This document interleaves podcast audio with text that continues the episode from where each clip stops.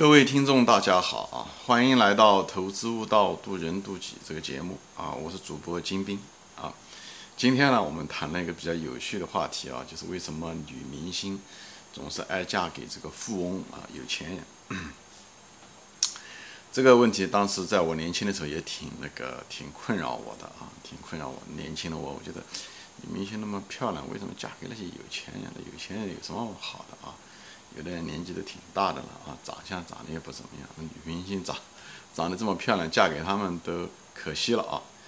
所以呢，一半是嫉妒吧，一半是觉得有点愤愤不平啊。嗯，为什么这个女明星嫁给富翁呢？嗯，是因为他们很在乎钱吗？还是因为他们浅薄吗？对不对？啊，我觉得不是那么简单的那么归类啊。我觉得。任何存在的东西都是合理的，对吧？虽然女明星，但人都是差不多的。我们每个人的心理程序都是差不多的啊。为什么，呃，他们会表现出另外一种行为啊？嫁给女富翁啊，富翁。但现在了，嫁给富翁的人越来越多了，的老百姓也愿意有你有钱愿意嫁给你。但我们那个年代的时候，啊，八十年代的时候，九十年代的时候，好像就是嫁给有钱人，并不是一种时尚啊。这种时尚是后来。最近这二十年变化的啊，以前的时候，呃，人们不会因为你有一套房就嫁给你啊。经济因素确实有，但是那时候的作用没有那么大。但是那时候女明星就是愿意嫁给有钱人，那时候就已经是个，还是这个现象就是比较普遍，特别是香港的那些女明星啊。那么我们讲过，我想存在的东西都是合理的，对吧？但是我们常常有些人不理解，特别是什么呢？就是我们经验不足的时候，我们常常觉得这件事情奇怪，对吧？特别像对于女明星啊，嫁给富翁，那大很多男性是很不容易理解的，像我像我年轻的时候一样不大年。因为首先我们不是女性，我想女性可能在这方面会理解的程度要好一些，当然男性可能就差一点，那可能就是因为性别的差异啊。另外呢，就是。呃，你即使是女性啊，你如果不是明星的话，你不在那个处于的那种行业中的时候，你可能也没有那么深的感受啊。所以我在想，过来人可能有这种感受。那些我相信，虽然没有嫁给那个富翁的那些女明星，我相信她那种感受要比普通人的那种感受要更有那种认同感啊。也，那我就谈一下这个事情啊，这我的观察的现象啊。啊，我只是说一说我的猜想，不一定是对的啊，因为我也没有这方面的。呃，经验啊，嗯，据我的这个观察啊，无论是新闻也好，发现有个特点啊，就女明星无非爱嫁两种人，一个就是男明星啊，喜欢嫁给男明星，还有就是富翁，对吧？呃，但还有一个特点是什么呢？就是他们往往这些女明星喜欢在年轻的时候，如果他们结婚的话，他们嫁给男明星的概率大，就如果就是他们在年轻的时候嫁给男明星的概率大。我觉得如果是这样的话，也能够容易理解，对吧？就是年轻的时候，因为一个是感本身，嗯，那个演绎这个明星啊，这些东西，他们感情相对来讲比较丰富啊，丰富。否则的话，你感情不丰富，你很难把一个戏演好。而且每个电影、每个戏都有不同的角色，你都得扮演不同的角色，所以他们一定是个感情很丰富，内心里面其实感情是很丰富的人。啊，啊因为感情丰富嘛，也容易，对吧？大家都知道，这演电影的时候也容易入戏，对吧？这也是正常的。男女那么年纪轻啊，就是也容易产生幻觉。年纪轻嘛，它本身荷尔蒙的程度也比较高，因为荷尔蒙就是一种激素，这种东西也容易让人产生一种幻觉，这都是很正常。你就像年纪轻的时候，你比方说十七八岁的时候啊，因为你的荷尔蒙比较高，你也容易产生幻觉。比方说，呃，有的时候甚至做白日梦。都是有可能的，因为这个就是激素的原因导致的这种生理的特征啊。所以年纪轻嘛，女孩子对吧？男孩子又在一起以后，呃，经常演电影，以后演的电影又是关于感情方面的比较多，所以会产生一些幻觉，对吧？又在现实中又不断的接触，所以最后，呃，能够走在一起，这是很正常的一件事情。最后，呃，为了感情结婚，这是很正常，因为生活阅历也不够丰富。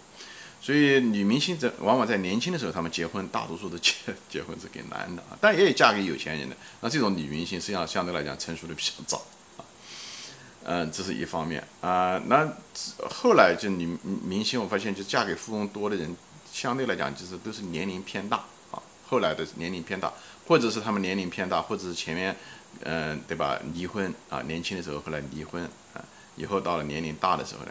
稍微大点，像三四十岁的时候啊，或者是更老，像林青霞啊，他们他更老。以后他们结婚的时候，很多都是最后选择的对象不是普通人啊，不是，嗯，很多都不是普通人，也有普通人，但是大多数都是那些有钱人。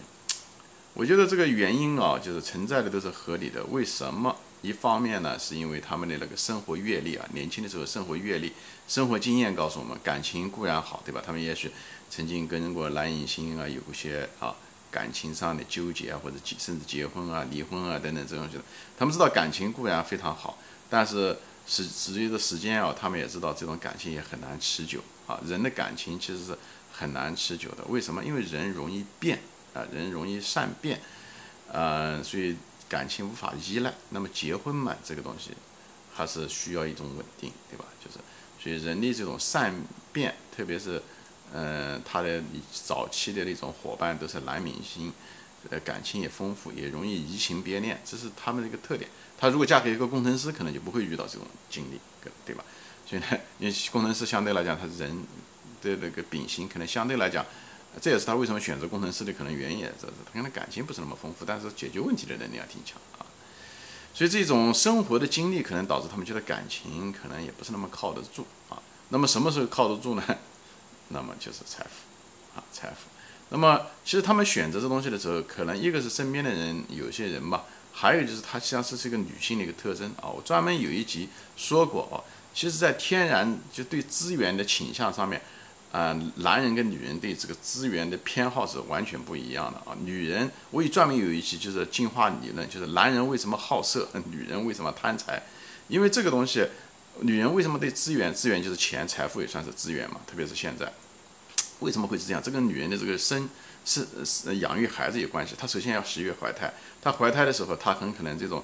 获取食物的这种原始人的时候，获取食物的能力就比较差，她可能就需要对吧？有资源，比方说有对吧？有有食物啊，而且她生生孩子以后，他又要养育孩子，要奶水啊，孩子也需要更多的食物，所以他对资源的要求更高。他跟男人不一样，男人一个当时原始人的时候，实际上你像很多动物都是这样，他一人吃饱全家吃饱，他唯一需要的就是怎么样子让他的那个精子可以广种博收，其实他对于资源的要求不是那么强。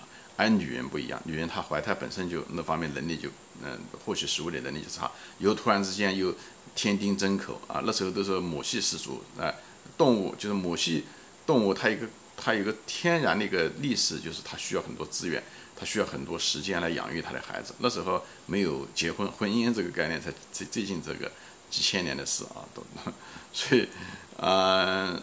所以就是女人，所以对资源它有一个天然的一种需求，而需求很旺。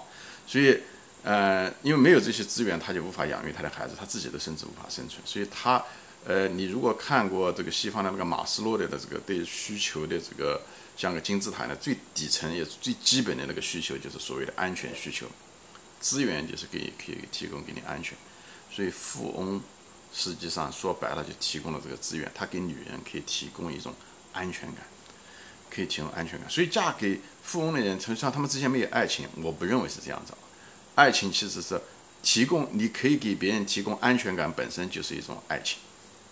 其实是可以产生、可以触发爱情的。就像一个男女朋友谈恋爱，他们之间爱情是荷尔蒙开始的时候，对不对？